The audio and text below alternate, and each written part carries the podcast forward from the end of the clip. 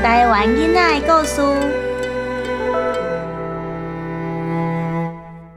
还我母语运动。各位大小朋友，你敢要讲台语，你会说台语还是母语吗？现在的台湾，我们最常听到的语言就是华语了。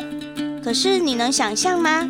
在我们的阿祖、阿公、阿妈的年代，根本不太有人说华语，甚至还有很多人听不懂华语呢。如果你是原住民，你的母语就会是原住民语；如果你是客家人，你的母语就是客语；如果你的祖先来自泉州、漳州，已经在台湾好几代了，你的母语就会是台语。你能想象吗？早期的台湾四周充满了许多不同的语言。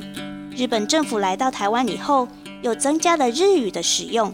一直到第二次世界大战，日本战败离开台湾，国民政府来到台湾，有计划的将华语变成台湾的主要语言，母语的使用才慢慢的消减。到今天，许多母语面临到了危机。可是。当时的政府是怎么消减大家对母语的使用呢？一九四六年，行政长官陈仪指示加强推广官方定定的中华民国国语，并成立了台湾省国语推行委员会，并在各个县市设立国语推行所，进行语言统一运动。当时的口号是“语言不统一，影响民族团结，说国语才是爱国”。从那时开始，国语就是华语。政府开始禁止日语、台语、客语、原住民语等语言的流传使用。嗯，有听我阿公说过哦，他说他小时候呃有被挂那个狗狗狗牌。狗牌？我知道，就是他阿公说的台语就被处罚，在脖子上挂一个牌子，说哈不准说台语，对不对？对啊，然然后啊，我阿公说以前说台语的时候还有发钱哦。他说他们班的班费里面，他的贡献最大。没错，当时政府非常努力推行国语，打压其他的语言。这样的政策让母语快速的流失，其实也造成很多人权益的损失。权益的损失会损失什么啊？对呀，又不会少一块肉。我知道。布袋戏，我听说那个时候布袋戏不能说台语啊！布袋戏不说台语，这不是很奇怪吗？对啊，这样喜欢看布袋戏的人一定很失望啊。嗯，在一九五零到一九七零年间，政府开始用各种理由禁止台语的传播。当年为了打压这种以方言演出的节目，禁播黄俊雄布袋戏的理由还说是。妨害农工正常作息哦，但到了一九七零年以后，消灭母语不再用这些奇怪的理由了，反而变成了非常严厉的公开政策。一九八零年，新闻局长宋楚瑜在列席立法院内政、外交、教育三委员会联席会议时就说：“根据广播电视法第二十条规定，电台对国内广播。”播音语言应以国语为主，方言应逐年减少。鉴于目前尚有部分年长同胞不懂国语，因应此项客观因素，一时未便严格执行，唯自将注意此一规定，以其逐渐朝向此一长远目标努力进行。今后各电台方言节目将逐渐减少。到全部以国语播出为止。啊，电台的方言要逐渐减少哦。到全部以国语播出为止，这就是希望方言全部消失不见啊。方言的消失，不只是布袋戏这种娱乐文化受到影响，就连百姓的生命也受到了影响。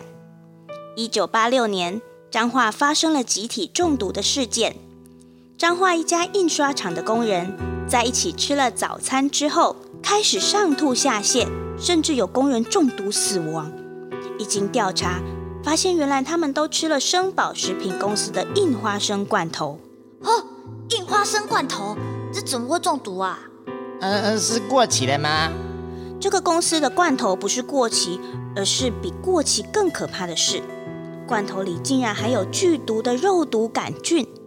肉毒杆菌是会影响交感神经的神经毒素，如果吃了会影响视力、嘴巴干燥、呼吸困难，要马上到医院急救，否则就很可能因为呼吸困难及心脏衰竭死亡。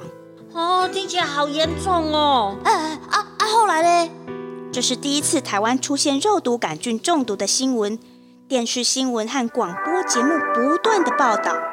现在紧急播出一则插播新闻：台南县生宝公司制造之樱花生及花生籽带有肉毒杆菌 A 型毒素，已禁止出售，请转告亲友不要食用。大家好，我是主持人小高。在节目开始之前，先提醒大家一则重要的新闻：市面上生宝食品公司所产的硬花生罐头。就是玻璃罐装的那个硬花生罐头，里面有毒，大家千万不要买，也不要卖。